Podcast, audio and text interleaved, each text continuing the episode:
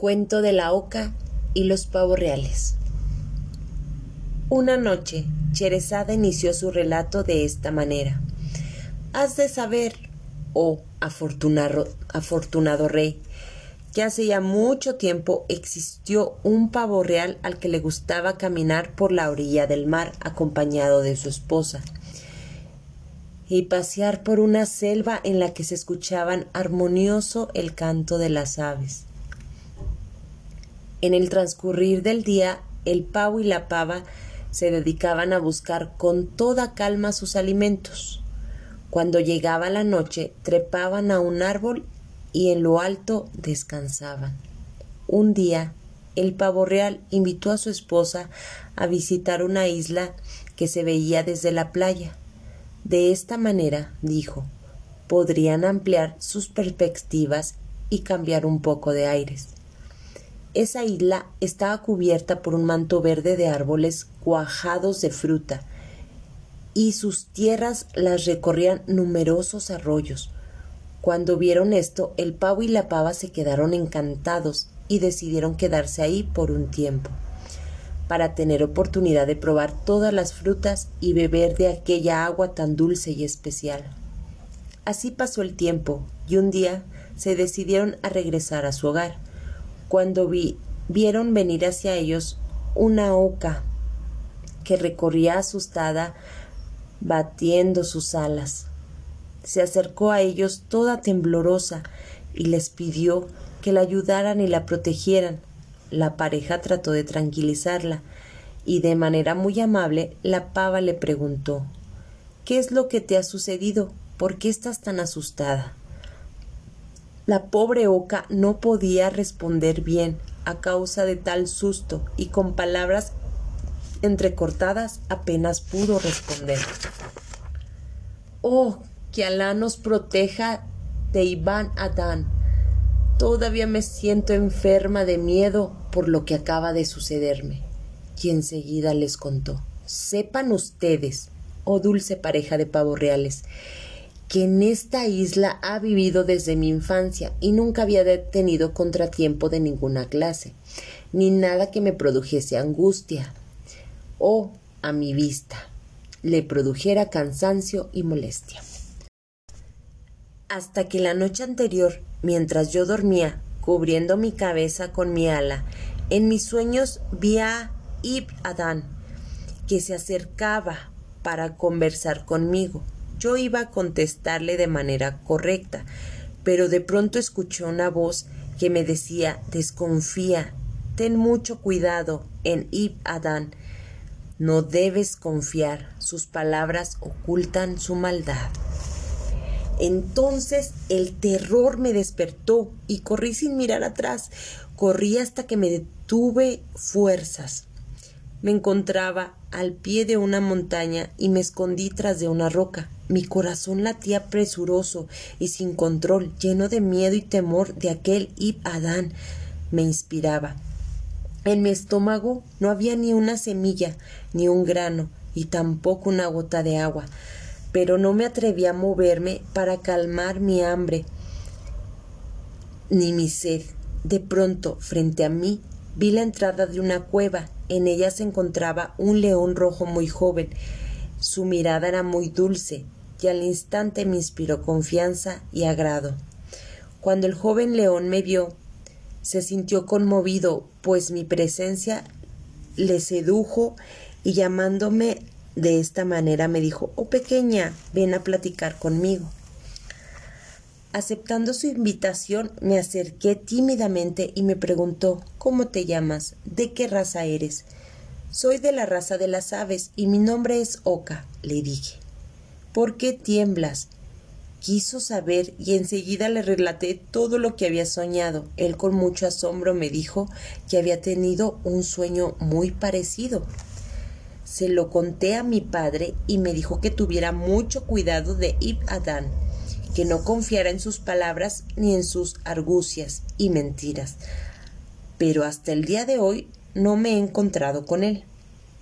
Cuando escuché lo que el joven león decía, mi susto creció y le dije deprisa que teníamos que hacerlo más conveniente. debíamos acabar con esa plaga.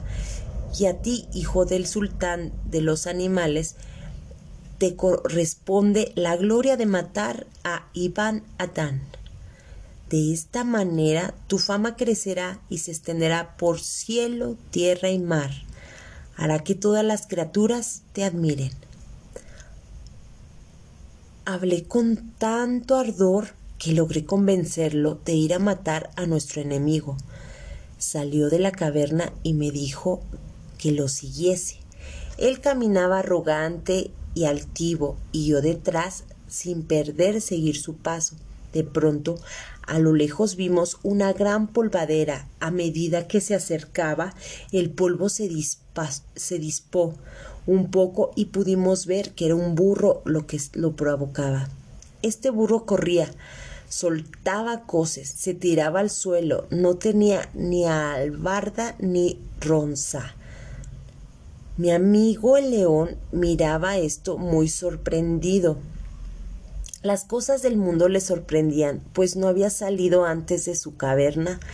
Llamó al burro a su lado y le preguntó la razón de sus actos tan disparatados y quiso saber a la especie a la que pertenecía. El burro calmándose un poco le contestó Oh mi señor, soy un burro, de la especie de los burros.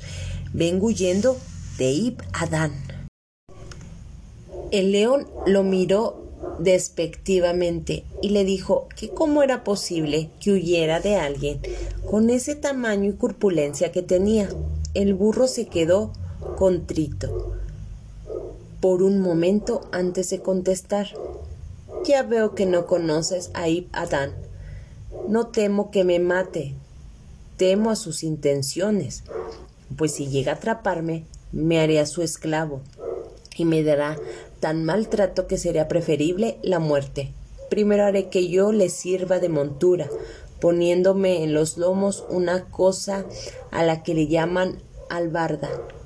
La sujetará con una cincha que me lastimará terriblemente mi barriga. También me pondría en el rabo un arillo de hierro que me lesionará terriblemente mis partes débiles. En la boca me pondrá un pedazo de hierro que hará manar sangre de mi lengua. Y como si fuera poco, al final me montará y con un aguijón me picará el cuello y el trasero para hacerme andar más a prisa ya no podré quejarme del cansancio, pues si me tuviera para hacerlo sus maldiciones y malas palabras me harán estremecer. Y es muy seguro que cuando sea yo viejo y me mueva con dificultad, me venda cualquier aguador para cargarme con enormes vasijas y pellejos llenos de agua hasta que mi pobre cuerpo no resista más y reviente miserablemente entonces echará mi cuerpo a los perros para que les sirva de alimento. Una vez que hubo terminado la explicación a León todo esto, el burro hizo el intento de seguir su marcha, pero el león lo detuvo, diciéndole que quería que le sirviera de guía para llegar hasta Ib Adán. El burro declinó su oferta, diciéndole que preferiría poner distancia de por medio entre él e Ib Adán, y enseguida echó a correr y desapareció. En ese mismo momento a lo lejos contemplamos otros polvareda. A medida que se acercaba, iba dispándose y pudimos ver que el que la provocaba era un caballo negro. Era un caballo hermoso, altivo, sus patas tenían un redondel blanco y su pelo era reluciente. Se acercaba a nosotros relinchando. Iba a pasar de largo, pero cuando vio a mi amigo el león decidió detenerse para hacer los honores correspondientes y después retirarse con discreción. Pero el león lo detuvo preguntándole quién era y a qué se debía su carrera tan desordenada. El hermoso caballo le contestó Oh león, caballo entre los caballos, soy y corro de esta manera para alejarme de Ib Adán. ¿Cómo es posible? replicó el león, que siendo tan fuerte como eres y con una sola de tus coces pudieras acabar con él? huyes así? Mírame, yo no soy tan grande como tú, sin embargo, he prometido matarlo y devorar su carne para acabar con el terror que inspira a esta pobre oca. Solo de esa manera podré llevarla de regreso a su hogar con su familia. ¿No conoces a Ibadán? Oh hijo del sultán de los animales. Su astucia es tal que si me atrapa me pondrá trabas de cuerdas y crin en las patas y me atará de la cabeza a un poste muy alto de una pared, de manera que no podré moverme ni echarme. Después me colocará en el lomo una silla, la cual atará con dos cinchas oprimiéndome el vientre, de tal manera que me lastimará terriblemente, y en la boca me meterá un pedazo de acero, del cual tirará para dirigirme hacia donde él quiera. Una vez que logre montarme, me clavará en los costados dos puntas afiladas a las que llaman espuelas, y me habrá sangrar sin importarle mi dolor. Cuando ya sea viejo y mi lomo no aguante más, me venderá y pasaré el resto de mi vida dando la vuelta a la noria hasta que ya no pueda más, y entonces una desolladora vendrá a matarme y a despellejarme para vender mi piel a los curtidores. Por esta razón no quiero esperar a Ib Adán. Entonces el joven león dijo Pero todo lo que he escuchado veo que es necesario que desaparezca de la creación este malvado ser que llaman Ib Adán. ¿Dónde y cuándo lo viste, amigo mío? El caballo le respondió que al mediodía había sido cuando lo viera y que se marchaba enseguida. Al terminar de decir estas palabras, vimos que nuevamente se alzaba una gran polvadera. Era un camello. Estaba tan asustado que mugía desesperadamente. El león, que no conocía a los camellos, creyó ver en él a Ib Adán y se aprestó para lanzarse contra él y estrangularlo. Yo le grité a tiempo que se detuviera, que ese er, no era Ib Adán, sino un camello. El león, al ver el tamaño y corpulencia de este animal, sorprendido en verdad, le preguntó si él también le temía a Ib Adán. Mira tus enormes pies. ¿De qué te sirven si no puedes aplastarle con ellos? El camello respondió diciéndole ver las ventanas de su nariz. Mira mi nariz, le dijo aún conservo las huellas causadas por un anillo de crin que me puso Ibadán. De él se desprendían dos correas con las cuales me dirigía y guiaba lastimándome de una manera horrible. Mira mi lomo y las cicatrices que me ha provocado cargar sus pesados fardos. Mira mis patas que están callosas y deshechas, por los fatigosos viajes que me obligan a realizar, cruzando el inclemente desierto. Pero cuando sea viejo me venderá a un carnicero que liquidará mi cuerpo y las tenerias y mi pelo a las hiladoras. Por eso huyo de él. Oh camello, espera un poco. Encontré a Ibadán, le mataré y me comeré su carne y me beberé su sangre pero el camello así como estaba asustado declinó su invitación y huyó corriendo y tambaleándose. Apenas había desaparecido en el horizonte cuando vimos que alguien se acercaba. Era un viejo de piel arrugada y que parecía ser muy débil. Llevaba sobre la cabeza ocho tablas de madera y a cuestas una canasta en la que estaban sus herramientas de carpintero. Cuando lo vi me desmayé en el acto, no tuve ni oportunidad de avisar a mi amigo el león.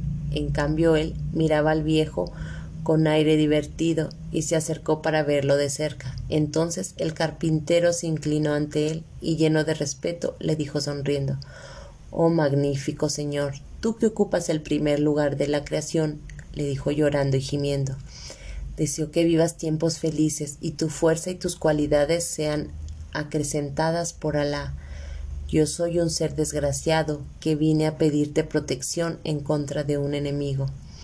Mi amigo el león se conmovió tanto de ver en aquel estado aquel hombre que le preguntó quién era y quién lo perseguía de aquella manera. El hombre le contestó taimadamente Soy de la especie de los carpinteros, y aquí me persigue así es Ib Adán. Que Alá te proteja de sus traiciones. Todos los días me hace trabajar sin pagarme. Así casi muero de hambre, y por esta razón he decidido huir de él y de las ciudades que habita.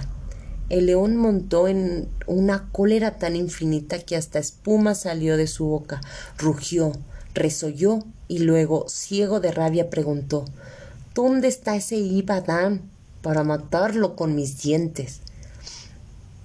El hombre contestó Pronto aparecerá por aquí, pues viene detrás de mí, lleno de furia, porque no tiene quien le haga su casa. Entonces el león le dijo al hombre Tú, animal carpintero, caminas tan lento y tan inseguro en tus dos patas. ¿A dónde vas? El carpintero contestó mañosamente. Voy a buscar al visir de tu padre, el señor Leopardo, pues desea que le construya una casa en la que pueda esconderse de los ataques de Ibadán, ya que dicen que pronto llegará a estos parajes. Por eso cargo estas tablas y estas herramientas. Cuando escuchó estas palabras, mi joven amigo sintió algo de envidia y le dijo al carpintero Vaya que es audaz el leopardo, querer que sus encargos se realicen antes que los nuestros. Primero levantarás una casa para mi propia defensa antes que la del visir de mi padre. Pero el hombre hizo intento de marcharse, prometiendo que regresaría una vez que construyese su labor y argumentando que temía terriblemente a la ira de Leopardo le dijo que le construiría no una casa, sino un palacio. Pero mi joven amigo no hizo caso, se enojó y se arrojó sobre el carpintero para intimidarle. Apoyó una de sus patas en el pecho de aquel pequeño hombre y lo derribó. Entonces el hombrecillo aquel empezó a construir la casa para el león. Le tomó sus medidas y en poco tiempo dejó armado un cajón que tenía una angosta abertura para que mi amigo por ahí entrase a su casa. En su intento clavó enormes clavos con la punta hacia adentro. Una vez que hubo concluido, invitó a León a entrar y tomar posesión de su propiedad, pero mi amigo dudó diciéndole Eso es muy pequeño y la abertura muy estrecha. No sé cómo podré entrar ahí. El viejo respondió Agáchate y arrástrate. Una vez que estés adentro te sentirás muy cómodo. Entonces el león, haciendo gala de la flexibilidad de su cuerpo, se arrastró y pudo entrar, dejando afuera únicamente su cola, misma que el viejo se apresuró a enrollar y meter con rapidez. De inmediato cerró la abertura, clavándola con firmeza. Adentro el león intentó moverse y a cada movimiento las puntas de los clavos herían su piel. Rugió de dolor y le dijo al carpintero Oh carpintero, ¿qué son estas puntas que tanto me lastiman? Son las puntas de Iv Adán, perro del desierto. Así sabrás que yo, Iv Adán, siendo feo, cobarde y débil, puedo vencer a la fuerza y a la belleza, y dando saltos de júbilo rompió a reír. Enseguida fue por unos leños y prendió fuego al cajón. Yo estaba aterrorizada y vi a mi amigo el león quemarse vivo. El cruel Ib Adán se marchó sin darse cuenta de que yo estaba ahí tirada y no pude levantarme sino hasta que pasó bastante tiempo. Me alejé con el alma helada por el horror y así fue como llegué hasta donde están ustedes. Mientras así hablaban, se escucharon pasos y el crujir de las ramas a su alrededor. Entonces la oca volvió a caer en un estado de terror, tal que se alejó gritando y agitando sus alas hasta llegar al mar. Mientras tanto, un pequeño corzo asomó la cabeza y la pava llamó a la oca, incitándola a regresar y avisándole de quién se trataba.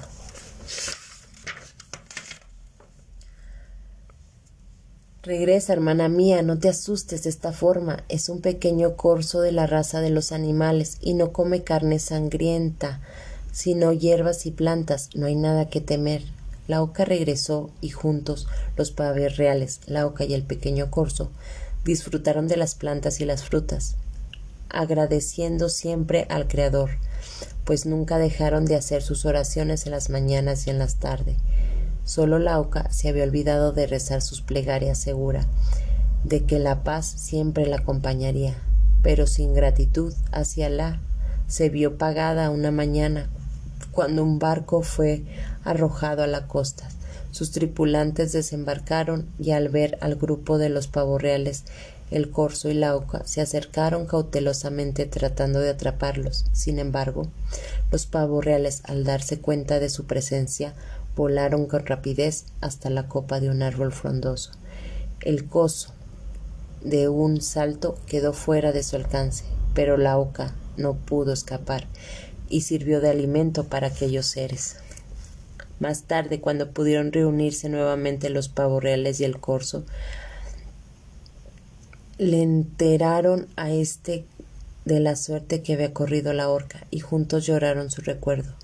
La, la pava triste dijo, era muy dulce y gentil, y el corzo le contestó, es cierto, pero últimamente había descuidado sus deberes para con Alá y olvidaba darle las gracias por todos sus beneficios. Entonces los tres oraron y exclamaron, bendito sea el justo, el retribuidor, el dueño soberano del poder, el omnisciente, el altísimo. Así terminó Cherezada una historia más para el rey Chariar. Pero la noche siguiente inició otro relato.